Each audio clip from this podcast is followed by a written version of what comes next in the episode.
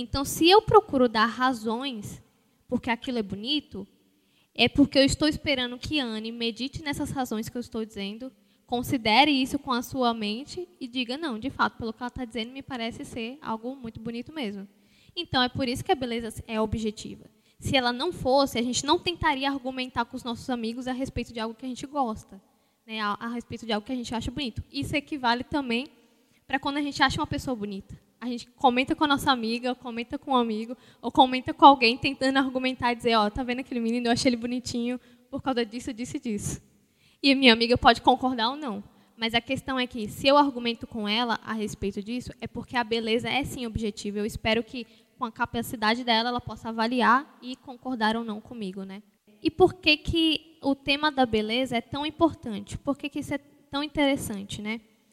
É porque, se a beleza está fixada na nossa mente, então, na nossa capacidade racional, isso significa que, naturalmente, nós somos apreciadores.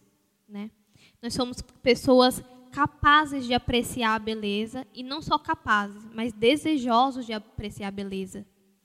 E o que é muito interessante para mim é pensar que é, os meninos aqui que têm aula comigo na UPA, eles já me ouviram dar esse exemplo. E eu falo esse exemplo direto, então para eles pode ser cansativo. Mas eu vou falar para o restante do pessoal.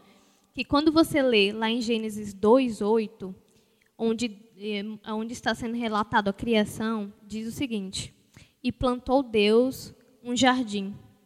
E eu sempre digo que essa frase é muito interessante, porque a ideia de plantar um jardim é diferente de dizer que Deus largou o homem no mundo. Quando eu digo que Deus plantou um jardim, é o trabalho de um paisagista. Então, alguém que, sei lá, trabalhe com isso, ou é, ou, tem, ou já ou sabe o que o trabalho de um paisagista, sabe que o que ele faz é pegar, é, estudar o espaço e pensar nas plantas e no que ele poderia construir com aquelas plantas e organizá-las naquele espaço. Então, quando a Bíblia fala que Deus plantou um jardim, ao invés de largar o homem em um matagal ou em uma floresta, é que Deus estava organizando um espaço com beleza para o homem morar. E isso é muito significativo para a gente, porque significa que Deus nos entregou a beleza como algo necessário para a vida humana. E existem alguns estudos é, que nos relatam sobre isso, sobre pessoas que crescem em espaços desorganizados e pessoas que crescem em espaços organizados e belos. Como essas pessoas terão uma melhor desenvoltura ou terão uma melhor qualidade de vida. Né? Parece que por tudo isso é, o homem tem uma certa necessidade da beleza mesmo, como se ele buscasse por isso constantemente. Então, a ideia é de que, desde que nós fomos expulsos do Éden, nós estamos tentando retornar àquela beleza original que Deus nos apresentou. E é por isso que a gente, quando vai comprar uma camiseta ou a capinha de um celular, a gente não pensa só na utilidade daquela capinha, mas a gente quer uma capinha bonita, com glitter e figurinhas, ou se não, da Marvel, alguma coisa do tipo. E quando a gente vai comprar uma camiseta, a mesma coisa. A gente não quer só uma camiseta para a gente não andar nu por aí. A gente quer uma camiseta que seja bonita, que tenha o nosso gosto, que seja a nossa cara. Então é como se a todo momento a gente estivesse desejando por aquele Éden, que era o jardim dos prazeres, o jardim é, tão bonito como é relatado em Gênesis. Né? A gente estivesse tentando retornar essa beleza original. E por que disso? Né? Alguns filósofos vão dizer que a beleza é o que, é o que nos ajuda a moldar o mundo como um lar. Sem beleza, a gente não sentiria como se esse mundo aqui fosse uma casa para nós. Né? E é por isso também que quando você compra uma casa e ela vem toda quadradinha, sem nada na parede, você tem vontade de decorar ela, naturalmente, né? porque você quer que ela seja um lugar habitável. Talvez Milena possa explicar isso melhor para a gente. Mas é a ideia de que a gente quer morar em um lugar, em um lar e não simplesmente em um tetozinho que cubra a nossa cabeça. Então, quando a gente começa a embelezar um espaço ou trazer coisas belas para a nossa vida, a gente está tentando tornar aquilo um, um lar para nós. Né? E aí, no século, a partir do século 19 e 20, acontece um fenômeno chamado fenômeno do desencantamento. E o que é isso? é que foi observado que, como a Europa entrou no processo de secularização, ou seja, o abandono completo da fé, Foi aquela crise na Europa depois do, da Revolução Iluminista e tudo mais, onde a fé foi colocada de escanteio e muitas catedrais começaram a fechar as portas. Muitas igrejas começaram a fechar. Nesse processo de desencantamento, o que, que aconteceu? As igrejas fechavam as portas e aquelas grandes catedrais deixavam de ser igrejas e deixavam de ter uso. Né? E o que acontece é que o mundo pareceu é, abandonar, junto com isso, a beleza também. E quando isso acontece, é, a gente, o, fenômeno que aconteceu é justamente de que a gente parou de enxergar o mundo como lar. A gente passou a construir coisas é, extremamente geométricas e sem graças, que não nos passavam mais uma mensagem de lar, de habitação e nem mais de beleza e passamos a construir coisas muito sem alma, né? Se podemos dizer assim. E com isso é, teve uma mudança, uma mudança, uma mudança artística que teve consequências éticas. Como assim? Quando havia beleza, a tendência era eu olhar para as coisas com o objetivo de contemplar, porque lembra que beleza é aquele prazer desinteressado é o prazer justamente de gozar de algo sem ter qualquer tipo de utilidade. Então, quando havia beleza, a ideia era contemplação, era eu olhar para as coisas, inclusive para o ser humano, com o objetivo de contemplação. Quando a beleza perdeu lugar no mundo, o que aconteceu? O homem passou a olhar para as coisas com um olhar utilitário, com a ideia de usar as coisas.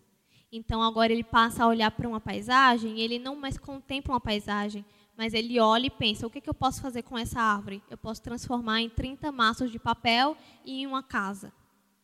E isso, essa mudança aconteceu também em relação ao como a gente enxerga o nosso outro. Então a gente passou a olhar para o outro, para o nosso próximo, com o olhar utilitarista também com um olhar de como é que eu posso usar essa pessoa para os meus benefícios, né? Como aquela pessoa pode me servir. Então, o que eu quero que vocês observem aqui é que como uma mudança estética, uma mudança no, na ideia de beleza, passou para uma mudança ética, uma mudança no comportamento das pessoas. E isso por quê? Na filosofia, a, a gente divide a filosofia em três, né? Teoria de valor, teoria do conhecimento e lógica. E a, na teoria de valor, o que está dentro? Está dentro ética e estética. A gente não costuma separar é, a ideia de né, estética, de arte, beleza, com a ideia de ética. Mas por quê? Porque as duas falam de valores. Estética fala desses valores de beleza e ética fala dos valores de bem e mal.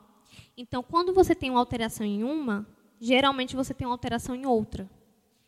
E aí que tá é muito mais difícil eu chegar aqui para vocês e falar que judeu não presta e vocês aceitarem isso passivamente, mas é muito mais fácil eu chegar aqui e mostrar uma obra para vocês que retrata o povo judeu como um povo sujo e um povo que desumanizado. E foi exatamente isso que aconteceu no nazismo. Ao invés de abrir com um discurso onde mostrava o judeu como um não humano, o que o movimento nazista fez foi apresentar obras, de, difundir imagens de, ju, de judeus nos jornais com aparência de rato, de pessoas sujas, de pessoas que não prestavam. Por quê? Porque a gente liga a imagem ruim ao caráter ruim. Então, por isso que é muito perigoso quando a gente muda a ideia de beleza ou uma ideia estética, porque ela tem consequências éticas.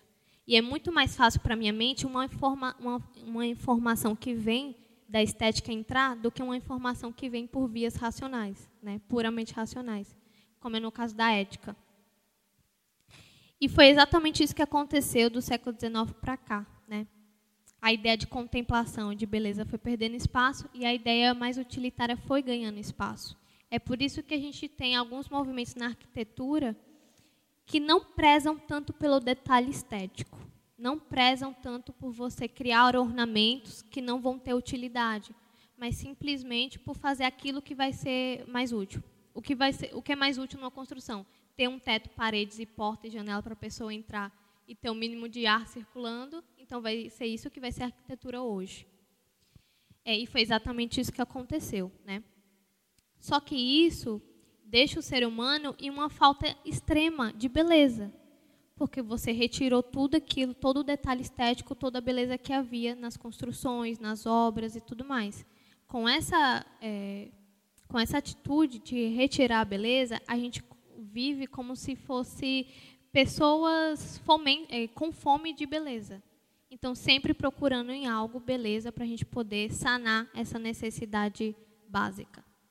E eu coloco como uma necessidade básica porque, de fato, está enraizado na nossa personalidade. Por todos os exemplos que eu dei aqui para vocês. E o que é interessante é que quando você tem isso, quando você perde a beleza, então, você tem todas essas consequências éticas também.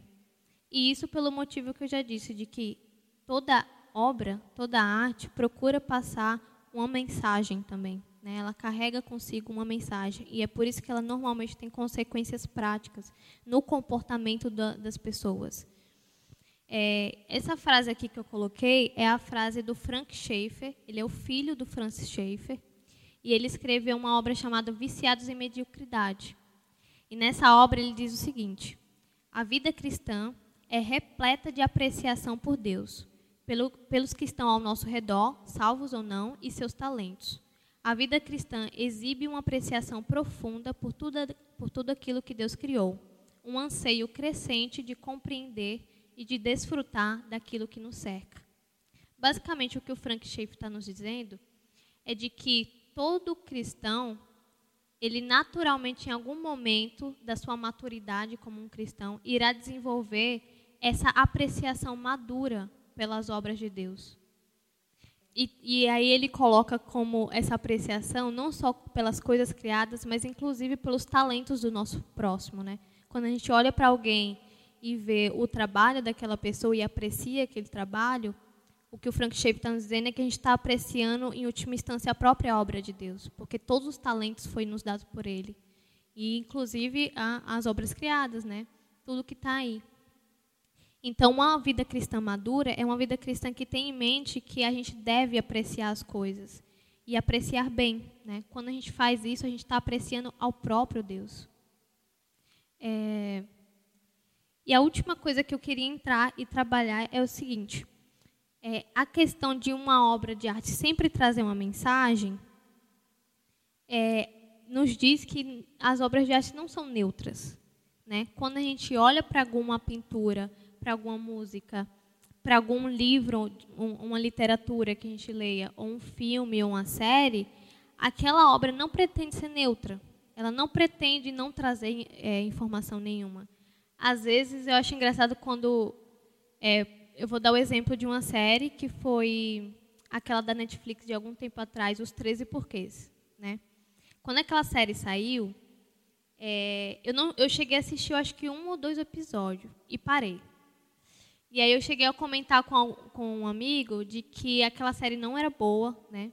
E de que eu tinha sérios problemas com aquela, com aquela série. Eu achava que aquela série entrava em questões muito delicadas, sem responsabilidade nenhuma para tratar aquelas questões. E aí mencionei isso com um amigo, mas aí ele me, é, ele me respondeu assim: Não, Ju, mas você tem que entender que é uma série, né? Isso não tem assim grande relevância. É uma série. O que consequências uma série pode trazer? Mas traz. Né? Porque toda obra traz uma mensagem. Quando o artista cria, ele não está criando e dizendo, não, eu quero que as pessoas não pensem em nada quando olhar para isso. Ele tem um objetivo. Ele quer alcançar alguma, é, que as pessoas enxerguem alguma mensagem naquela obra.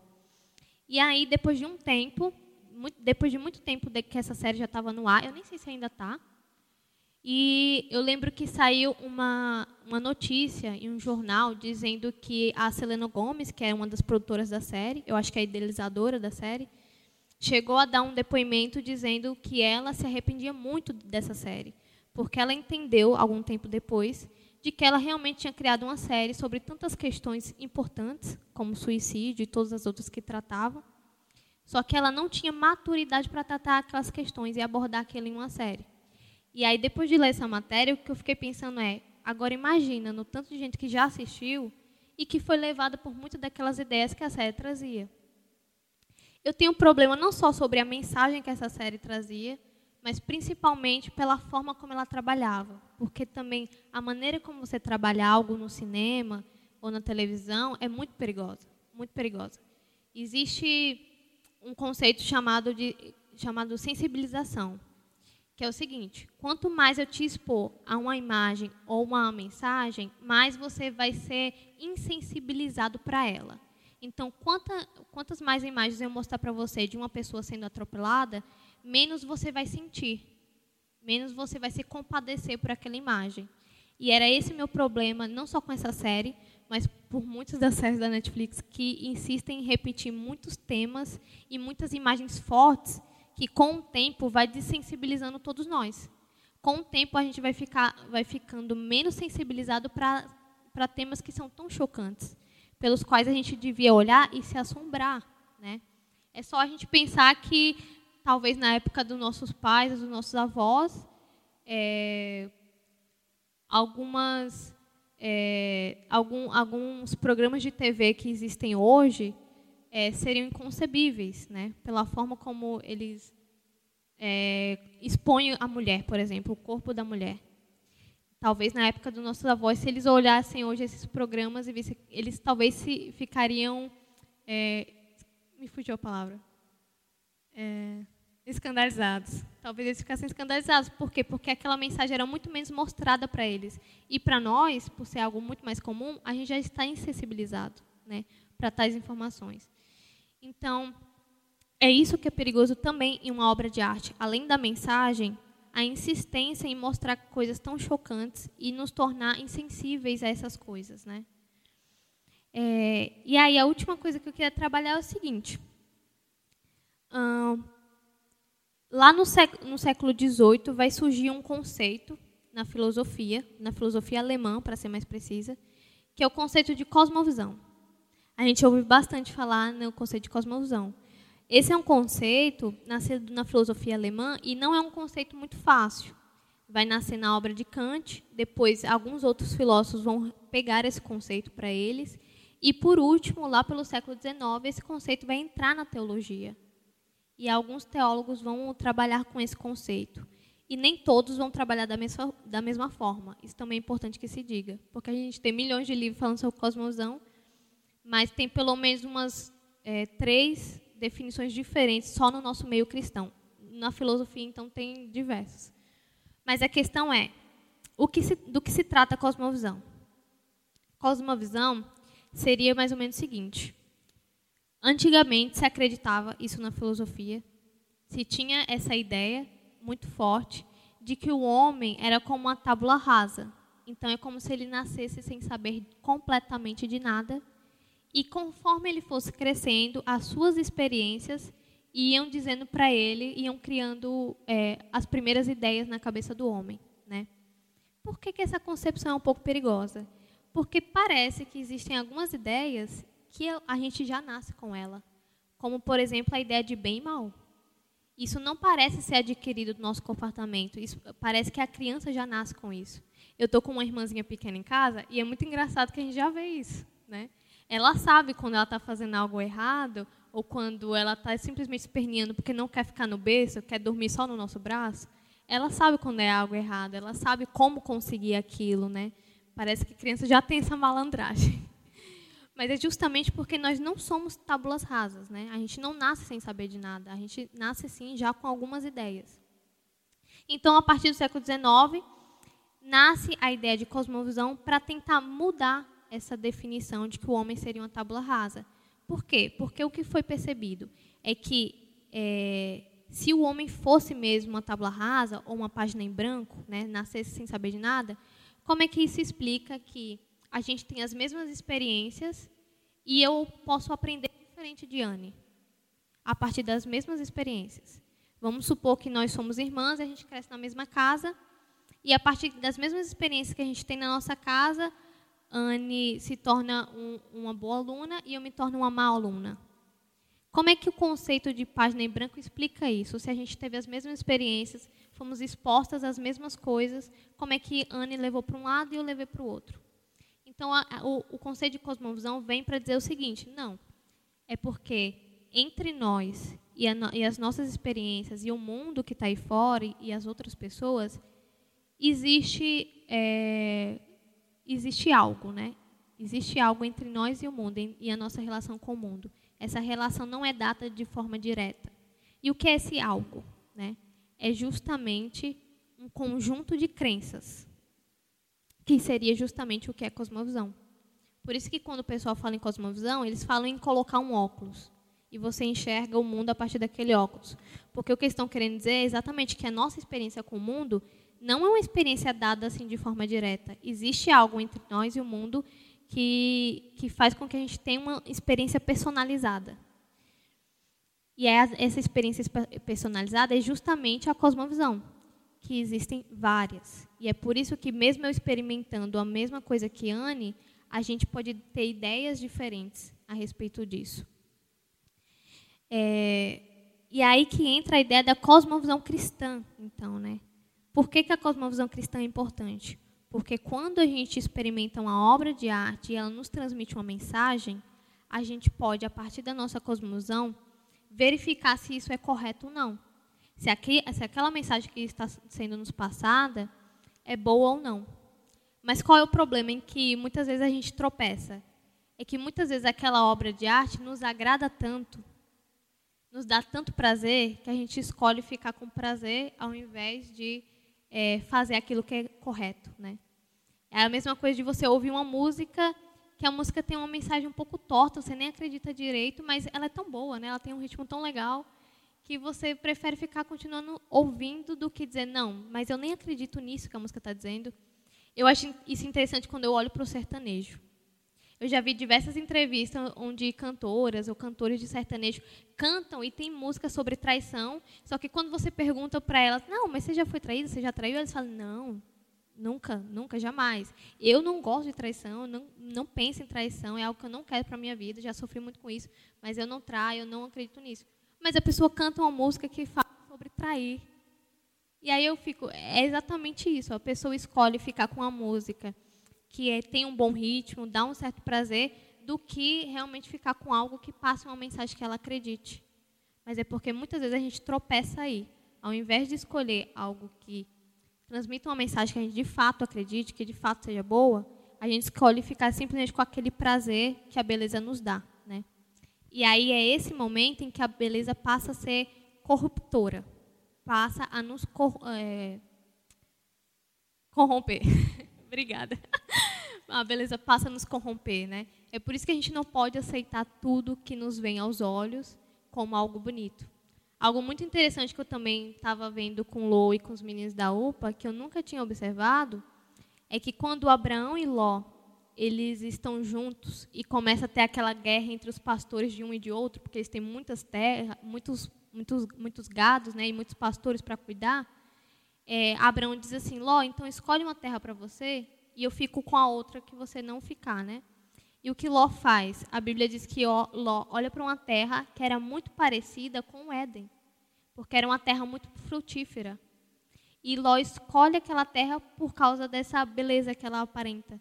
Só que qual o problema? Que terra era essa? Era a região de Sodoma e Gomorra. E a gente sabe no que resultou. Resultou na destruição daquela cidade e o anjo puxando o Ló pelo braço, porque senão ele ia morrer também. E isso graças à intercessão de, de Abraão, porque se não fosse isso, Ló tinha ficado também.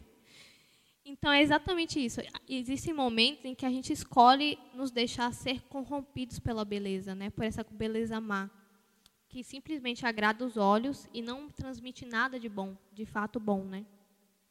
Mas a verdadeira beleza, aquela que né, tem um conteúdo genuinamente bom e genuinamente cristão, é a beleza que não aponta para ela, mas ela está apontando para algo maior do que ela, né? Por isso que a gente é tão necessitado de apreciar beleza, de fato. Porque quando a gente aprecia, a gente está olhando para algo fora da beleza. A gente está olhando para o próprio Deus. E por isso que ela é tão, tão prazerosa. Mas quando essa beleza se corrompe, né? Ela nos arrasta para baixo ao invés de nos, olhar, nos fazer olhar para cima. Então vamos lá, os capacitados. Foi a chamada né, que o pessoal divulgou. E daqui a pouco eu vou explicar sobre quem são eles, como vivem, onde estão, né, seus hábitos, enfim, e outras coisas. Ah, e esse é o tema que eu quero falar. Eu vou dar uma, eu vou continuar de onde a Juliana parou e nós vamos seguir o esboço que eu trouxe para vocês verem. Nós vamos seguir esse esboço aí. Primeiro eu vou falar a respeito da visão do homem antes e, hoje. Depois eu vou falar algumas breves definições vou retomar o pensamento que a Ju falou, né? E nós vamos entender um pouquinho mais do que do, dessa questão que nós estamos vivendo hoje. Depois eu vou falar sobre a arte atual, tanto secular quanto dentro da igreja. Finalmente eu vou pular para as escrituras. As escrituras não dão é, fundamento para a gente pensar na arte. A arte é só para fora da igreja, para dentro da igreja, é para ambos.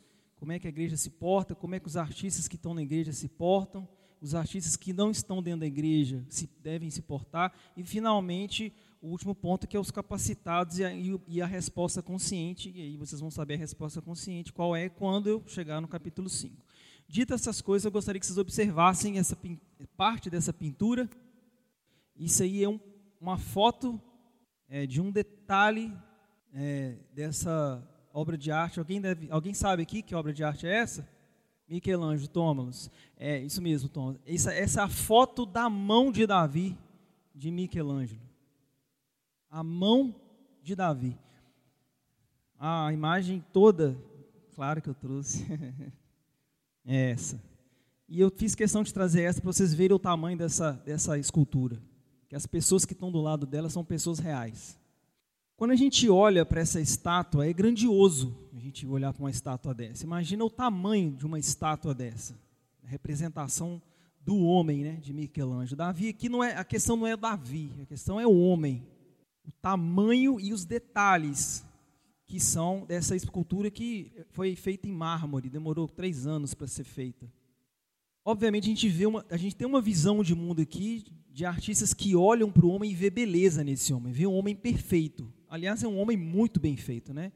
Os detalhes da mão e outros detalhes que você vai encontrar na internet é absurdamente perfeito esse homem. A ideia aqui é mostrar como o homem é grande, como é grandioso esse homem. A gente poderia citar mais uma obra de arte, O Homem Vitruviano de Da Vinci, que é muito famosa também. Se tornou uma obra de arte, mas isso aqui é uma anotação da agenda dele.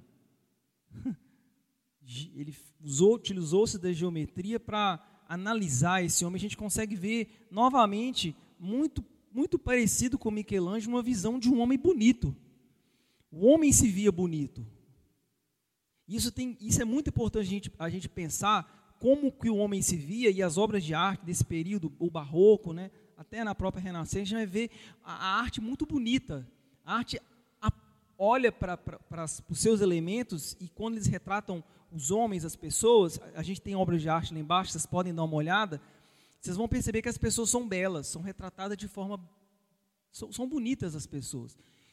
Eles procuram retratar a pessoa o mais fielmente possível. Porque eles estavam vivendo uma época em que as coisas apontavam para um futuro. A humanidade se via indo para um futuro, um futuro grandioso, um futuro promissor. E as obras de arte mostravam isso, homens grandiosos, coisas bonitas, muitos ornamentos, porque a gente está caminhando para o esplendor, nós estamos caminhando para o melhor. A humanidade se via evoluindo. E aí o que acontece? Depois que nós vamos ter isso aqui. Nós vamos ter a visão do homem o antes, que eu estou mostrando um pouquinho do antes. Infelizmente não dá para a gente entrar muito, mas eu vou estar tá passando bem rápido. E a gente vai ter já um pouco já de reflexo do que Juliana falou. A gente começa a ter essa visão do homem. Isso é, isso é uma pintura de um homem. Essa pintura é muito famosa, do Pablo Picasso. Tem outras também dele que você vai ver como é que o homem passa a ser retratado. Observe que, diferente do, do homem vitruviano de, de Vinci, o homem está fragmentado aqui. Você não consegue identificar onde. Você consegue ver um pedaço de orelha num canto, o nariz está tá para lá, está tá tudo, tá tudo fragmentado. O que que isso, o que que isso nos mostra? Nos mostra como a humanidade começou a se ver. A humanidade, o homem começou a se ver de uma forma bem diferente de como os artistas pintavam, como os escultores fizeram os homens. A gente tem um outro quadro, um outro quadro muito famoso também, que ainda é, é um reflexo ainda é, mais profundo disso que Juliana falou, que eu vou entrar daqui a pouco, que é esse quadro do grito. Famosíssimo esse quadro, já virou não sei quantos milhões de memes. Né? do Eduard Munch, Edvar Munch, e esse quadro retrata exatamente o desespero da humanidade. Observe esse homem retratado nessa ponte. Olha para esse homem, gente. Isso parece um fantasma. Não parece um ser humano. É muito diferente disso aqui, gente. E mais ainda disso aqui, ó. Estão conseguindo ver a diferença? Ah, Ramon, o que, isso tem a ver comigo? Tudo. Nós vamos entrar em breves definições agora. Havia um objetivo da humanidade de atingir o seu apogeu, havia o objetivo da humanidade de, com a, com a questão do iluminismo, com a questão do conhecimento cartesiano, com toda a, a questão do desenvolvimento tecnológico que já florescia, a humanidade tinha certeza absoluta que ele, ele, a humanidade ia chegar no seu apogeu. E o fato que gente, dessas duas obras que eu citei, e tem inúmeras outras obras, inclusive movimentos de arte que refletem isso, nos mostram que o homem viu que o seu futuro, o seu grandioso futuro, resultou em duas grandes guerras mundiais, resultou em níveis de pobreza cada vez maiores, resultou em desigualdade social cada vez mais escrachada e tantos outros males que vocês e eu, como brasileiros, sabemos muito bem. A humanidade percebeu que o futuro dela, que agora ela está vivendo, é um futuro que é, não era nada do que ela imaginava. E aí o homem desenvolveu alguns problemas. E aí a gente vai ter alguns, alguns teólogos e filósofos que vão desenvolver o pensamento a respeito desses problemas. É, a Juliana citou o filho do, do, do, Francis Schaeffer e eu vou citar o Francis Schaeffer e o Hermann Dorver que são, para mim, os dois caras que encabeçam, ah, talvez, o, a lista dos meus pensadores favoritos, que tem tudo a ver com o que a gente está falando aqui. A questão toda é que eles falam que o homem no passado, o homem, o homem de Davi, esse homem, esse homem não era um homem que era autocentrado. Esse homem tinha valores, como a Juliana comentou aqui. Esse homem tinha valores de beleza, tinha valores de moral, ele tinha uma visão de Deus, embora não fosse católico, praticante, mas o homem tinha consciência do transcendente, o homem tinha consciência do belo e tinha consciência do que o belo apontava para o transcendente. Como eu quero o belo, desejo o belo e o transcendente é real, e eu estou indo para o futuro, eu estou aqui e tudo, todo o universo criado, embora eu não compactue com a fé, mas eu entendo que tudo é uma criação de Deus e tem valores embutidos nisso. O fato é que, com a evolução, com o desenvolvimento da tecnologia, o homem moderno, e aí eu quero fazer essa definição, o homem moderno, ele entrou numa crise. Por quê? Porque o homem moderno, para poder viver a sua liberdade, ele teve que optar por não querer aquilo que está fora dele. Por quê? O que, que o homem moderno entendeu? Tudo que está fora de mim, tudo que é transcendente a mim, eu não posso valorizar, eu não posso quantificar, eu não posso controlar. Então o que, que eu vou fazer? Aquilo que eu posso controlar, Francis Schaeffer fala que o homem coloca na, na parte de baixo. Então ele coloca a ciência na parte de baixo e agora a ciência vai passar a valorizar tudo aquilo, legitimar tudo aquilo ele passa a utilizar a ciência e a razão e o conhecimento cartesiano para valorizar aquilo que ele pode controlar. E aquilo que o homem não pode controlar é colocado na estante superior. O que está na estante superior que o homem colocou? Os valores, Deus.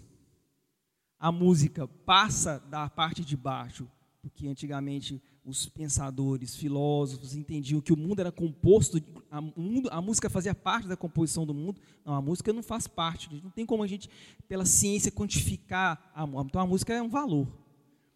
Beleza é um valor. Deus, fé, ixi, valor. Isso aí é cada um, não tem nada a ver com ciência.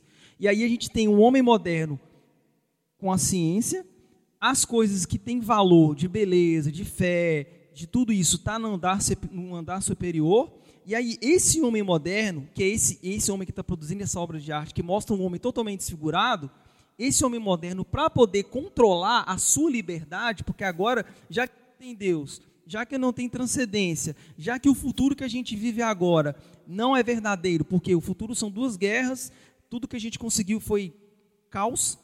Então, o que, que eu tenho de real? O que eu tenho de real é aquilo que eu sinto. O que, o que eu tenho de real é aquilo que eu estou vivendo. Eu utilizo a ciência para poder ter a liberdade para me viver do jeito que eu quero. Se você tem valores, isso aí, o Schaefer fala que se você dá um salto, um salto do desespero, né, para você não viver nesse desespero, porque você vive em crise, então você tem um salto. Você, mas isso aí é opção sua de você ver beleza, se você não vê beleza, se você vê fé, se você não vê fé.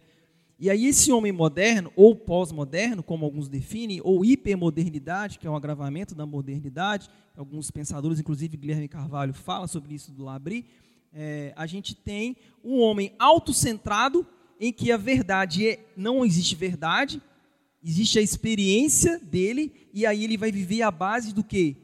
Da sua experiência. A única coisa que é real é o que? É que eu experimento.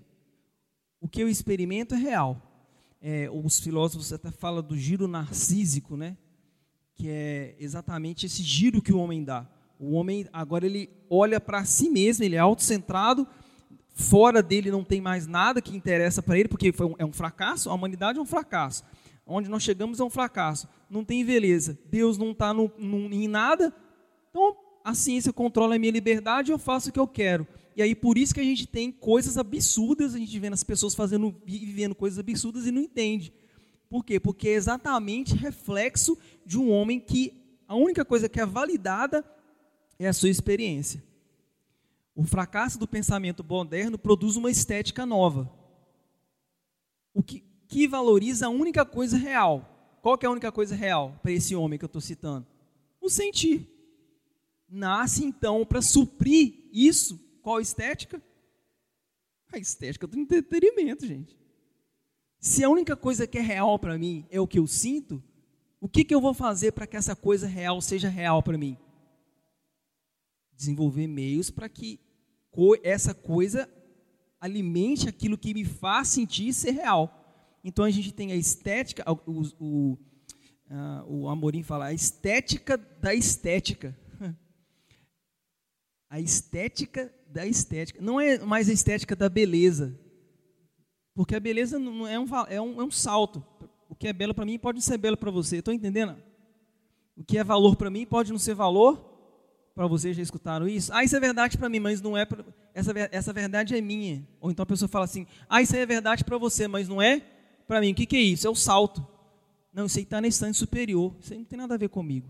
Isso aí é você que acredita do jeito que você quer e eu acredito do jeito que eu quero. Mas aqui embaixo eu, eu vivo do jeito que eu quero, na minha autonomia, e em cima da minha autonomia eu vou desenvolver essa estética, a estética do entretenimento. O que, que é a estética do entretenimento? As pessoas são expostas cada vez mais a coisas que façam elas sentir. Aqui está, foge toda a ideia de valor. O objetivo do entretenimento não é produzir valor, embora a gente, a, a, nós acabamos de ouvir com a Juliana, de que não tem como separar valor e estética. Não tem como separar. O valor e a estética estão embutidos. Mas notem que na estética do entretenimento, o importante é você sentir. É por isso que, como ela citou aqui, a gente escuta, ah, essa série não tem nada a ver. O que, que essa frase quer dizer? Quer dizer que o que está sendo falado lá dentro, de valor, não tem nada a ver. Na verdade, tem a ver. Às vezes a pessoa que fala até sabe, mas o fato dela experimentar e ter prazer naquilo faz com que ela não se importe em que aquilo fira valores, porque ela está gostando da estética do entretenimento, do sentir. É, teologicamente falando, a gente pode falar que, que esse homem moderno, ou pós-moderno, ou hipermoderno, é, esse homem é aquele que rejeitou a dádiva. Né? Romanos 1 fala que por eles terem rejeitado o conhecimento de Deus, Deus os entregou. Né? Então, a rejeição da dádiva de Deus, a rejeição do conhecimento de Deus, da beleza, do conceito de verdade faz com que o homem viva autocentrado. Então o homem não vive por gozar da dádiva, mas o homem vive por viver a sua própria experiência. O que importa para mim é aquilo que me dá prazer. E isso não, não interessa se fere valor, não interessa se vai contra a minha família, não interessa se a minha família sempre me chamou de homem e agora o que me dá prazer é falar que eu sou mulher. Vocês estão, estão conseguindo me acompanhar, gente? Estão entendendo como é que eu estou tentando resumir de forma bem, bem, bem resumida, né?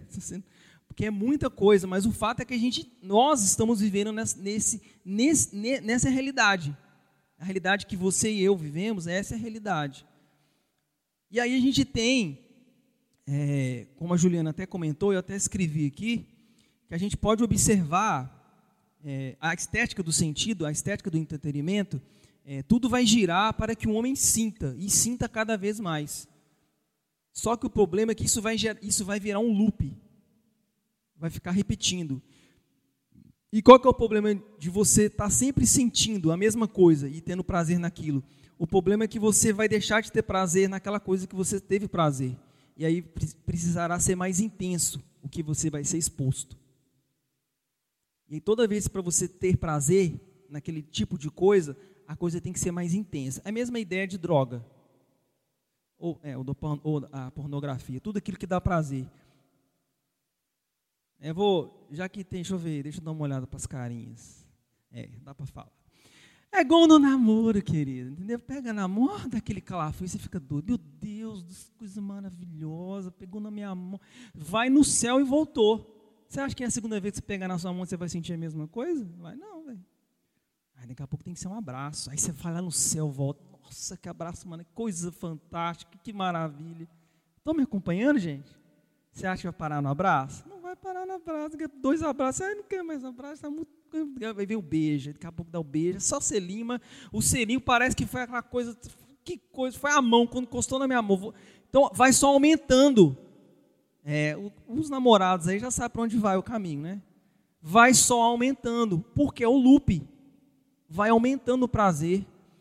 Aquilo que dava, que era chocante para as pessoas, por exemplo, no cinema na década de 80, década de 90, você vai ver a evolução das cenas, cada vez mais, as cenas são cada vez mais chocantes mesmo. Por que, que elas são chocantes? Porque se for trivial, não vai causar a sensação que tem que ser causada, entenderam? E aí é exatamente o que a Ju falou, que eu até escrevi aqui, que ela pode ver, que eu não estou copiando ela, que o fato de você se expor a algo, se você é sensível, você se expõe a algo, aí você, sens, você é sensibilizado e você deixa de sentir ao mesmo tempo. Você sente, mas você começa a ficar sem sentido. E aí a coisa tem que aumentar a intensidade. E aí, isso é muito claro, gente. Pega os clássicos da década de 80, de cinema, e vai vendo aí, depois vê a cena de ação. Tem gente que não consegue ver de tão lento que é, sem contar a cena. Quando vai mostrar, não mostra nada. Você fala, poxa, cadê? Estão entendendo como é que funciona? Então, é exatamente isso. Aí nós não temos mais uma estética da beleza, como eu falei, temos a estética do entretenimento e existe a experiência da experiência. O que conta é o sentir, e cada vez de forma mais intensa. Isso vale para tudo, vale inclusive para os fast foods, para tudo isso aí que a gente come. Cada vez mais tempero, cada vez mais coisas que, que apetecem a, a, a língua, porque cada vez a gente é exposto a sentir mais.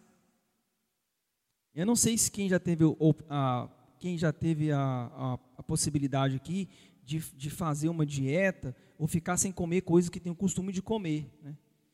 É, eu passei por uma experiência ano passado que eu tive que fazer uma dieta e eu lembro que eu fiquei sem comer algumas coisas e eu lembro que quando eu coloquei um creme caca na boca, parecia o chocolate o negócio na minha boca.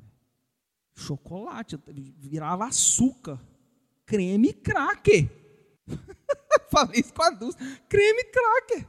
Não era, choco, não era biscoito recheado, não. Estão entendendo o nível que a gente é exposto ao sentir? Pô, gente, creme cracker comparado com negresco, sei lá, qualquer chocoresco, sei lá, aí, é, tem muito menos açúcar.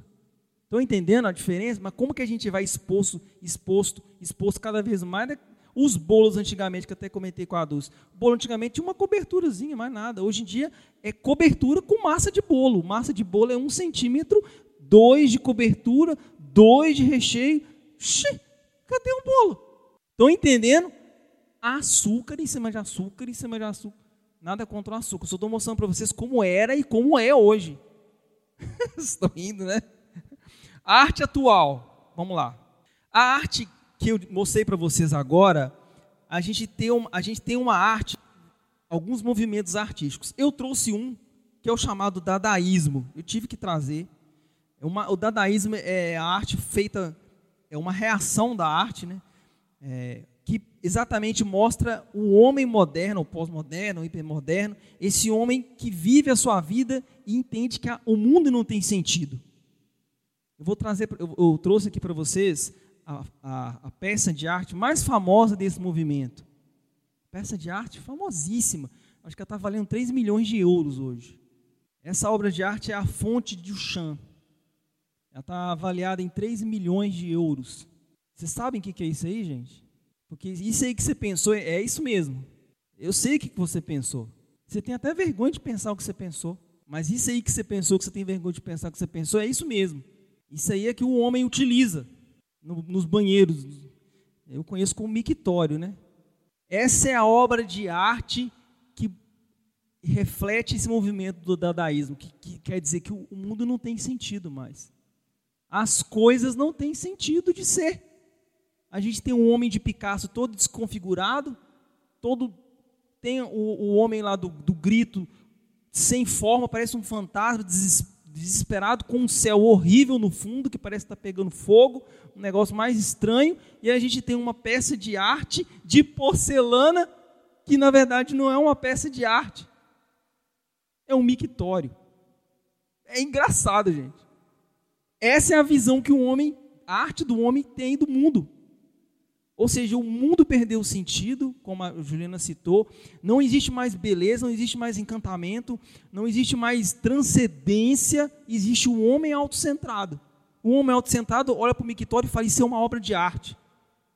E fez uma obra de arte.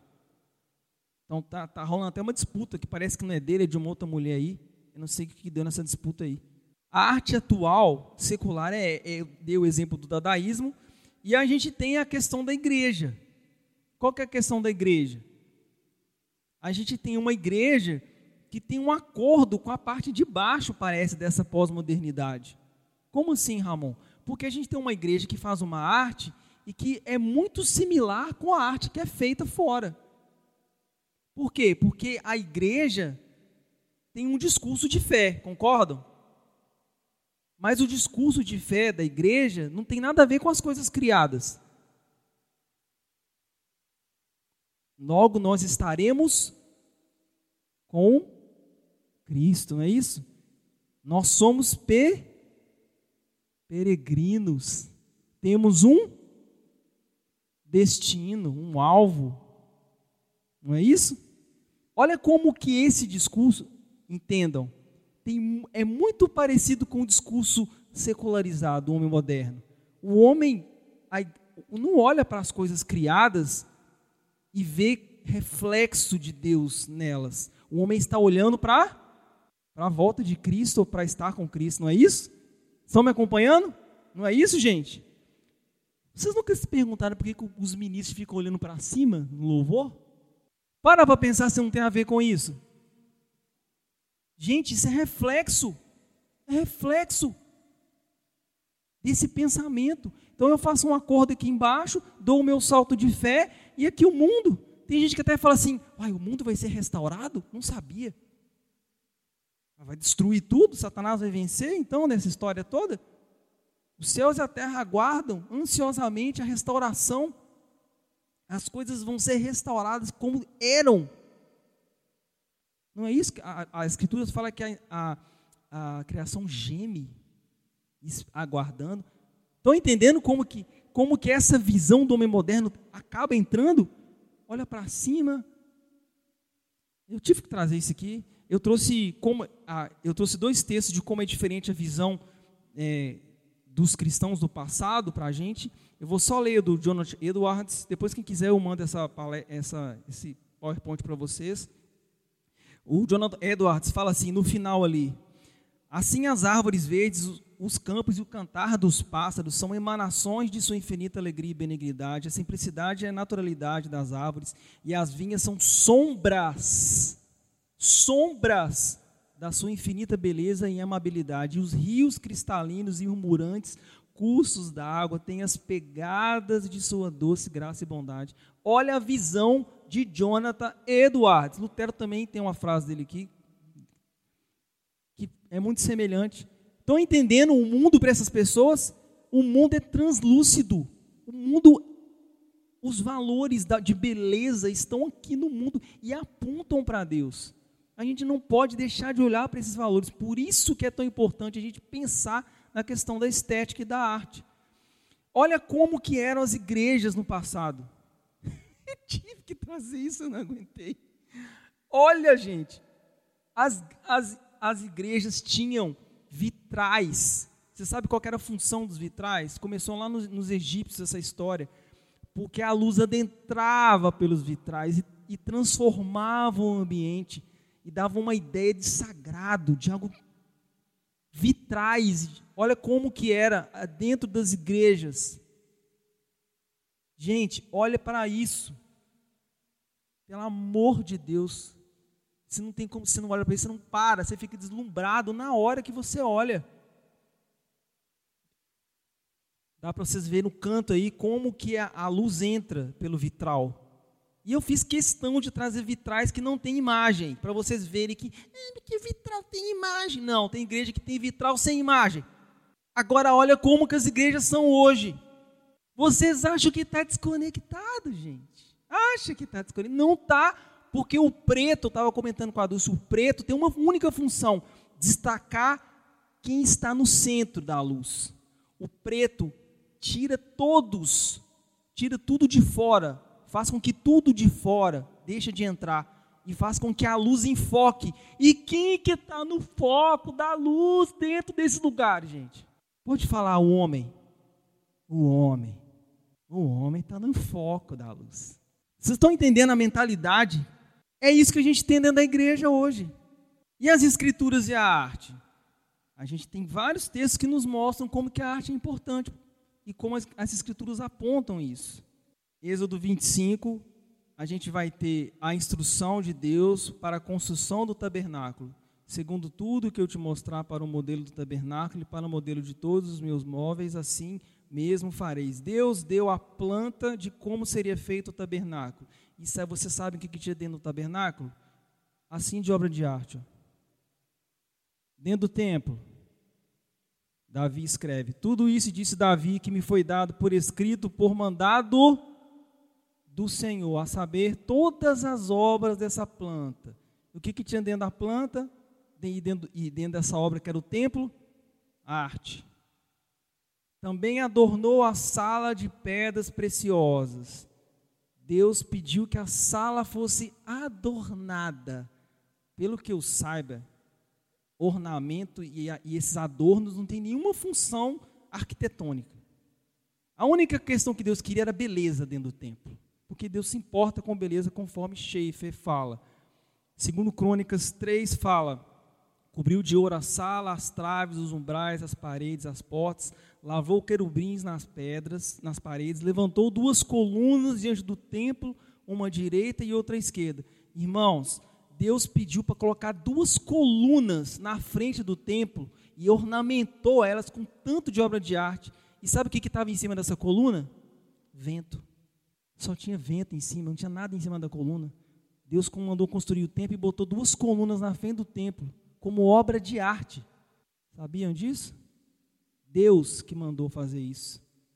Poesia e música, sem falar dos salmos, sem falar do livro de cantares, que é um livro absurdamente artístico, que enfoca o amor de um homem e de uma mulher a gente tem Crônicas 23 narrando que tinha 4 mil porteiros e 4 mil para louvarem o Senhor com instrumentos que Davi fez. O Senhor era louvado no templo com instrumentos feitos. Instrumentos que não existiam, mas passaram a existir, que Davi construiu, quatro mil.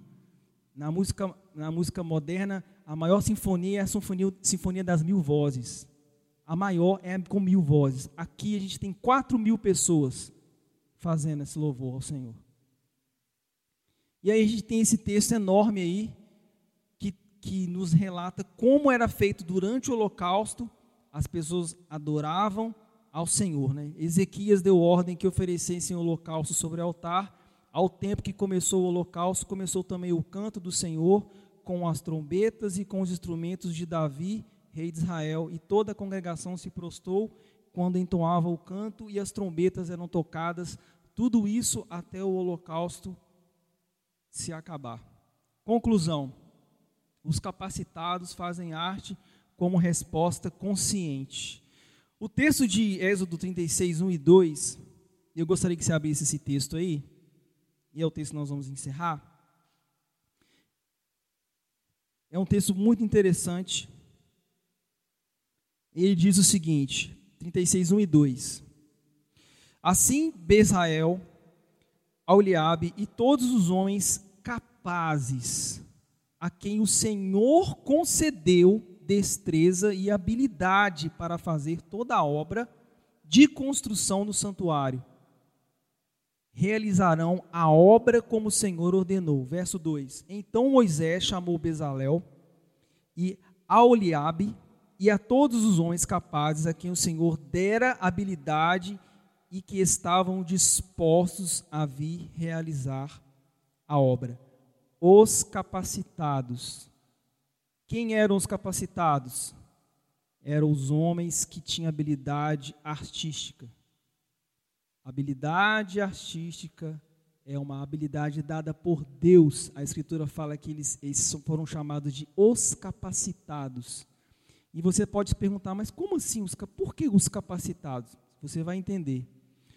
A Juliana falou uma coisa muito interessante, de que a, a arte ela atinge o homem. E o homem não se questiona o valor. E aí a arte consegue enfiar o valor, porque o homem não questiona, ele sente primeiro. Os homens que são capazes, os homens que mexem com arte, é, o Guilherme Carvalho fala que esses homens têm a capacidade de concretizar o sagrado. Foi isso que o pessoal do templo fez eles tiveram a habilidade de concretizar aquilo que era sagrado. A arte atinge um homem de forma direta, porque a gente está vivendo na modernidade e a modernidade precisa da ciência para explicar as coisas. Só que o homem moderno não quer explicar. O homem moderno quer o que, gente? Fala, sentir. Não, pode falar. Sentir, fala sentir. É isso que você quer, meu querido. Eu sei que você quer. Você quer sentir. Você não quer muita explicação das coisas. É por isso que a música entra com tanta facilidade e ensina tanta coisa errada. Você sente, você ouve, você repete, repete, repete. E aí o sermão do pastor de 50 minutos não vai entrar na sua cabeça mesmo. Porque você fica em loop com uma música durante o dia, pelo menos dez vezes. Estão entendendo, gente? Como que funciona? A arte entra direto. E se você gostou, cara, abriu tudo, tá tudo escancarado, o cérebro, os valores, você porque entrou. E vai entrar porque o homem moderno, ele vive pelo sentimento. Só que a arte, ela aponta, como a Juliana falou, a arte ela aponta para algo além dela. A arte não tem valor em si mesma. A arte aponta por isso que o Hans Rockmarker fala que a arte não, não precisa de justificação. E de fato ela não precisa de justificação, porque a arte ela aponta.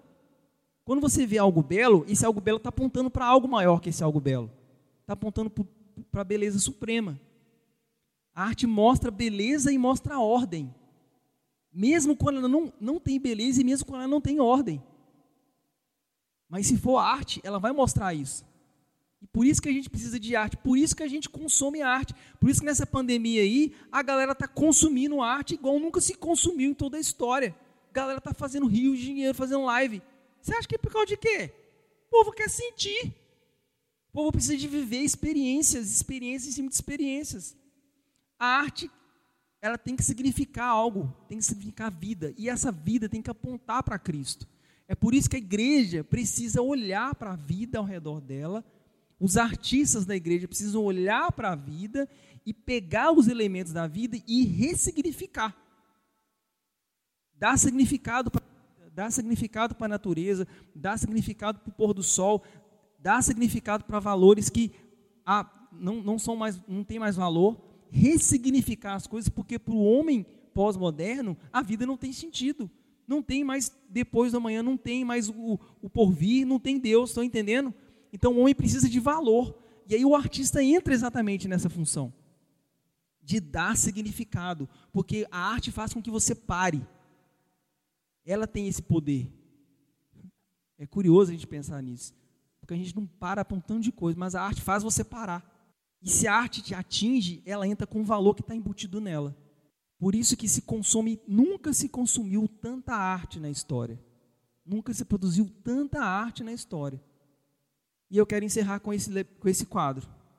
Esse quadro é um dos quadros mais famosos do Van Gogh. O Céu de Van Gogh. Você olha para esse quadro, você não sabe se está de noite, você não sabe se está amanhecendo. Eu vou deixar para vocês pesquisarem as várias leituras desse quadro de Van Gogh. A Dulce fez uma releitura dele, está na parede lá embaixo. E eu quero trazer esse desafio é, eu quero trazer o desafio para aqueles que são artistas, para eles fazerem arte que ressignifique a vida. Vocês têm essa capacidade de mostrar valor para coisas que não têm valor. O amor de um homem e uma mulher, uma fidelidade de um homem para uma mulher, isso não tem valor, mas você pode dar significado para isso. O quadro de Van Gogh, que eu, que eu quis encerrar com ele, traz valor para o dia a dia para um nascer, para um pôr do sol, para uma noite estrelada. Existe beleza. E se existe beleza, existe ordem, existe valor. Isso aponta para o transcendente, aponta para um Deus real que mantém e sustenta a sua criação, porque a criação né, foi dada, foi feita para o filho, inclusive. Né? Deus criou para o filho. Amor do pai pelo filho, né? E a gente esquece de, de, de, dos valores, desses valores. E eu quero que você ressignifique os valores que estão perdidos. E eu peço aos artistas aqui que valorizem e ressignifiquem valores que você acha que não, que, que não são importantes, mas são super importantes para um mundo que não tem sentido. As pessoas do mundo não têm sentido. As coisas não têm mais sentido. E essa é a minha contribuição para essa palestra. E espero que tenha trazido um pouco de luz para vocês. Tem alguns livros lá embaixo. Aqueles que se interessam mais por cosmovisão, eu indico que vocês leem a trilogia do Francis Schaeffer. É, Deus que Deus que intervém, Deus que se revela e como é que é outra? É, são três, mas não tem como vocês errarem não. E, e, do, e também quero citar o livro do Steven Turner, que é o Cristianismo Criativo, que é um livro muito bom também. E sem contar o Hans Rockmar, Rockmaker, Rockmark, que tem a arte não, não necessita de justificação. Espero que tenha contribuído e quero agradecer o convite mais uma vez, a liderança do MP, e obrigado.